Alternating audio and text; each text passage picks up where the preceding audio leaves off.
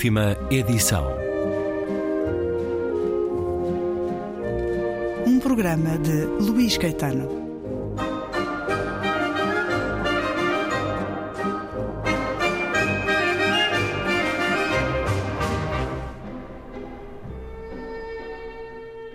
Todas as minhas peças, não sei porquê, mas uh, a coisa concretiza-se desta maneira. Eu escrevo sempre primeiro um poema e depois sobre esse poema então a peça, não é? Nunca é diretamente, não é uma história, não é pensada uh, em termos de teatro e logo imediatamente realizada. Não, uma coisa primeiro nasce nebulosamente, num poema impreciso uh, e depois como que se clarifica na, na objetivação desse, desse poema uh, e só então é que eu realizo a peça, não é?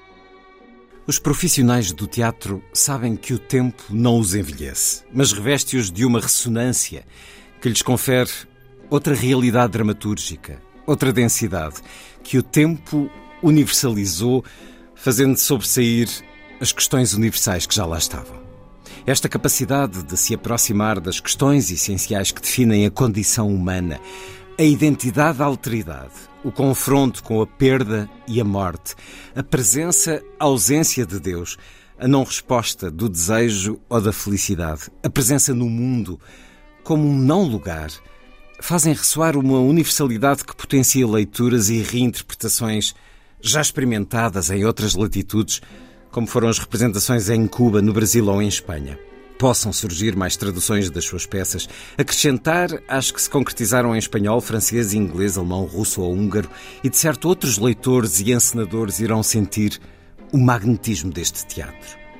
Ainda que esquecida e ausente das estantes ou dos palcos, onde pontualmente tem vindo a ser revisitada grande parte da obra dramatúrgica de Bernardo Santareno, atravessou gerações e o tempo veio demonstrar que revela uma espessura e dimensão que a consolidou e a inscreveu de forma consistente no repertório do teatro português, mas não só. Esse magma vital e irreprimível que se expande na raiva e no círculo obsidiante das paixões parece dar voz à solidão e ao desterro, em busca da sua voz e das vozes do outro, dos outros. De onde vem, afinal, esta voz, este mistério e esta sombra, ansiando por espiar uma culpa que a transcende? Esta voz nasceu em Santarém em 1920 e chamou-se António Martinho do Rosário, que também, por causa da cidade berço, adotou o nome literário de Bernardo Santareno 19 de novembro de 1920, razão para ter tido diferentes evocações pelo centenário. Bernardo Santareno morreu a 29 de agosto de 1980, foi médico, psiquiatra e foi um dos grandes dramaturgos portugueses que nos deu também olhares literários da realidade sobre outras formas, por exemplo, as da pesca bacalhoeira nos mares da Terra Nova, narrado como uma grande reportagem, como um testemunho vivido por ele enquanto médico de bordo, mas deixou-nos muito teatro, teatro de referência, teatro que, como escutamos no início em voz própria, nascia habitualmente de um poema.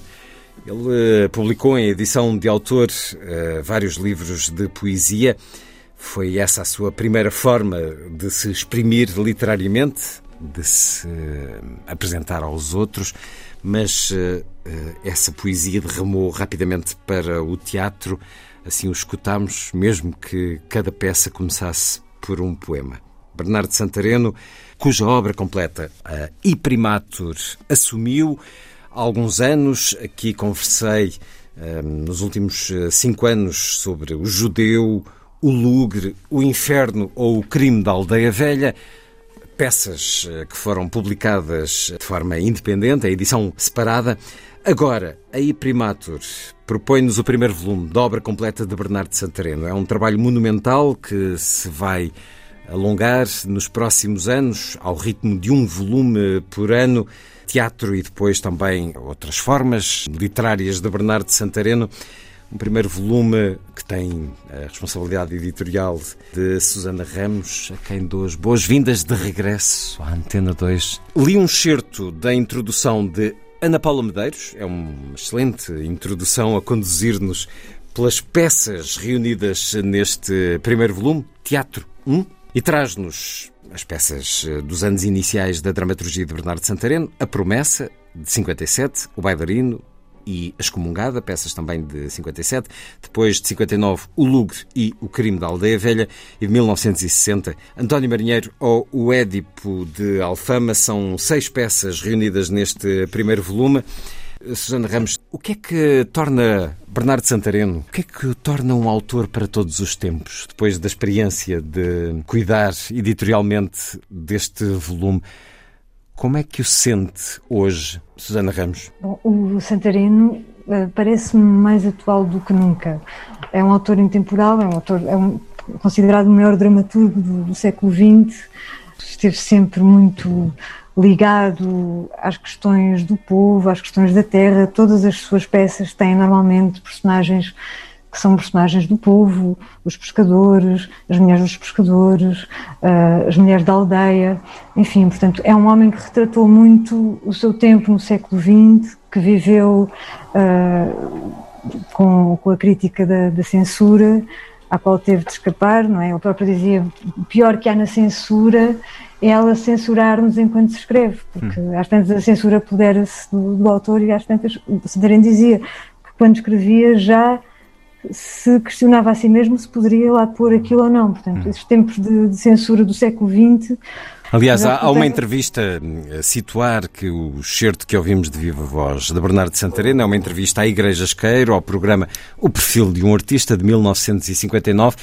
Eu vou propor que escutemos mais dois certos dessa conversa, mas há um que não selecionei em que ele diz: Estou a escrever a entrevista data, portanto, deste momento das peças iniciais em que ele diz: Estou a escrever algumas peças, umas para levar a cena, outras não são representáveis por questões da censura. Portanto, a censura era uh, algo aceite, era incontornável. Uh, determinados é temas não podiam há... ir ao palco.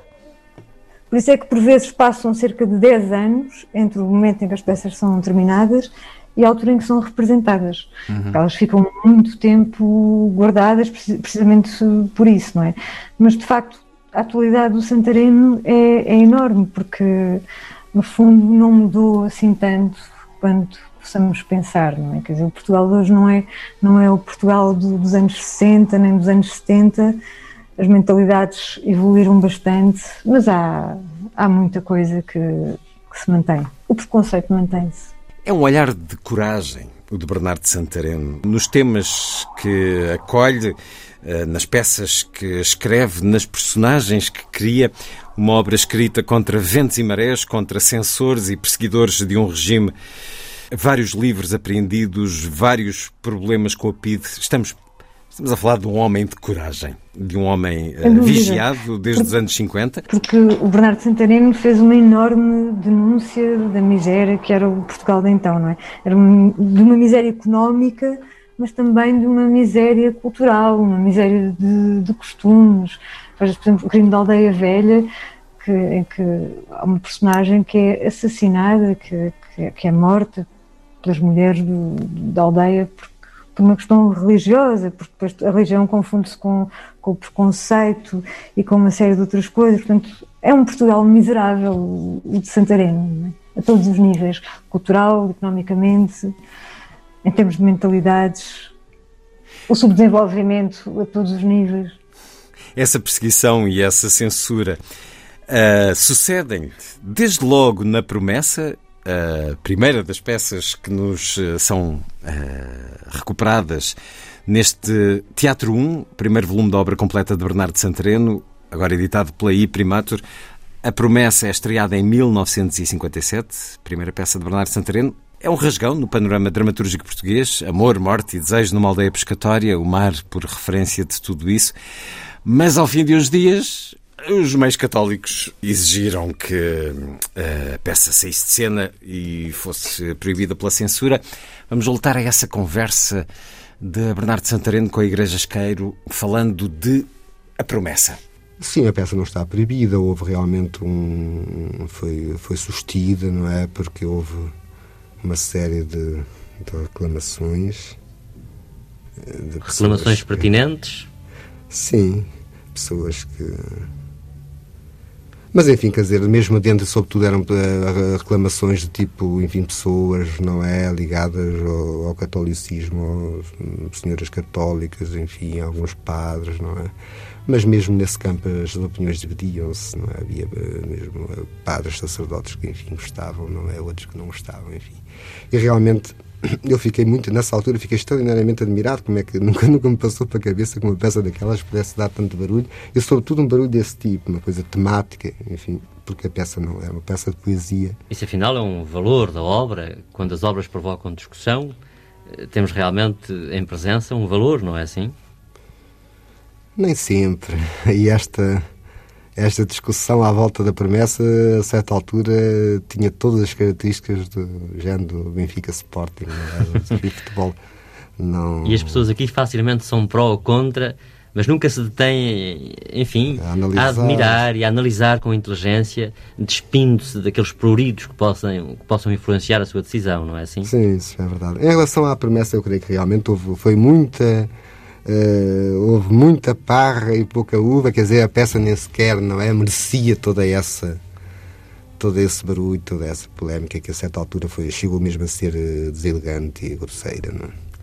Mas enfim, eu tenho esperanças de que, de que em Lisboa uh, ainda haverei, ainda haverei representada cá, agida como da primeira vez António Pedro, não é? Tem todas deu-me a estreia da promessa foi uma coisa extraordinária para mim quer dizer que deu-me um, um grande um grande prazer foi talvez a coisa aquele bocado aquele, eu cheguei lá só ao Porto não assisti aos ensaios só na véspera ensaio geral e quando o António Pedro me apresentou os meus artistas não é que eu não conhecia e todo o pessoal não é do teatro o pessoal de, e naquele teatrinho que é amoroso? Não, não, não, é? o teatrinho, foi ah, no Sá da Bandeira. Foi no Sá da Bandeira.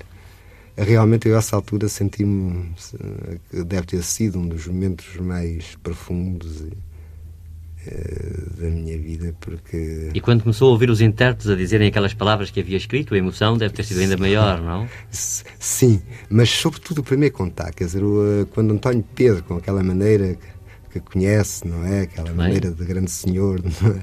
simples e me apresentou aos artistas, aos empregados, sobretudo aos empregados eh, de teatro, carpinteiros, etc, etc. Eu senti, não sei se ele reparou, mas eu senti-me. Senti que tinha encontrado o elo principal, não é? Da minha vida, aquele por que eu lutava para apanhar, não é? E foi realmente um grande momento que eu. esse Há uma candura neste jovem autor, enfim, pelo menos estreante autor, uh, nas palavras que escutamos, no tom que ouvimos de Bernardo Santareno, uma delicadeza na pessoa que, no entanto, é um lutador intrépido. A peça acabou por só chegar a Lisboa em 1967 numa encenação de Paulo Renato, foi depois adaptado ao cinema por António Macedo em 1973. É aquela que abre a obra completa de Bernardo Santareno, o primeiro volume de teatro. Apresente-nos esta peça, Susana Ramos. Curioso, nessa entrevista o Santareno diz que não percebe porque é que a peça deu toda aquela confusão. A peça, no fundo, o que é? Tem como argumento, e não, não estou a dizer nada que vá, que vá estragar a leitura, tem como argumento a história de um casal que promete que quando se casar, quando se casar, o seu casamento será casto se o pai do noivo ficar salvo do naufrágio. E, portanto, depois do casamento, a promessa tem de ser mantida. Portanto, o casamento tem de ser, tem de ficar em castidade absoluta. Maria do Mar não lida bem com isso, o marido, que entretanto ajuda na igreja, parece lidar relativamente bem, portanto há sempre aquela questão da uma grande tensão sexual, um grande apego à religião, a forma como se lida com a religião, entretanto outras personagens, mas porquê manter a promessa, não é? Questionam-se porquê manter a promessa, é uma promessa que não faz sentido, mas há um marido que insiste em mantê-la, até que Maria do Mar toma as suas decisões E, e Santarém diz que não compreende, de facto parece, parece não ser motivo para, para grande discórdia, só que aquilo que o Santareno se calhar não tem na altura consciência é da dimensão da sua grandeza e de, de, das coisas imensas em que está a tocar, não é? E da liberdade, da liberdade que propõe. Ele propõe. Não tem consciência de liberdade mental. É, uma, é, é, é, um convite ao livre-arbítrio, à independência, à liberdade de cada um, e isso, claro, na altura era muito perigoso. Uh, Mantém-se aquilo que ele refere uh, em termos de discussão pública, o Benfica Sporting, aqueles que o claro e o escuro, sem matizes intermédias. A promessa, uh, estreada em 1957, de Bernardo Santareno, a primeira de muitas outras que nos vão ser dadas, algumas hum, pela primeira vez desde que foram publicadas originalmente. É o caso do Bailarino, uma das peças reunidas neste primeiro volume, que apenas foi eh, publicada, impressa em 1957 e que volta a estar disponível em livro. E isso é quase emocionante, tocante, hum, que este património esteja de regresso ao nosso acesso livre. Susana Ramos, editora da Iprimatur, que nos propõe agora a obra completa de Bernardo Santareno, Teatro 1, já está disponível. Uma conversa que vamos continuar no próximo programa da última edição.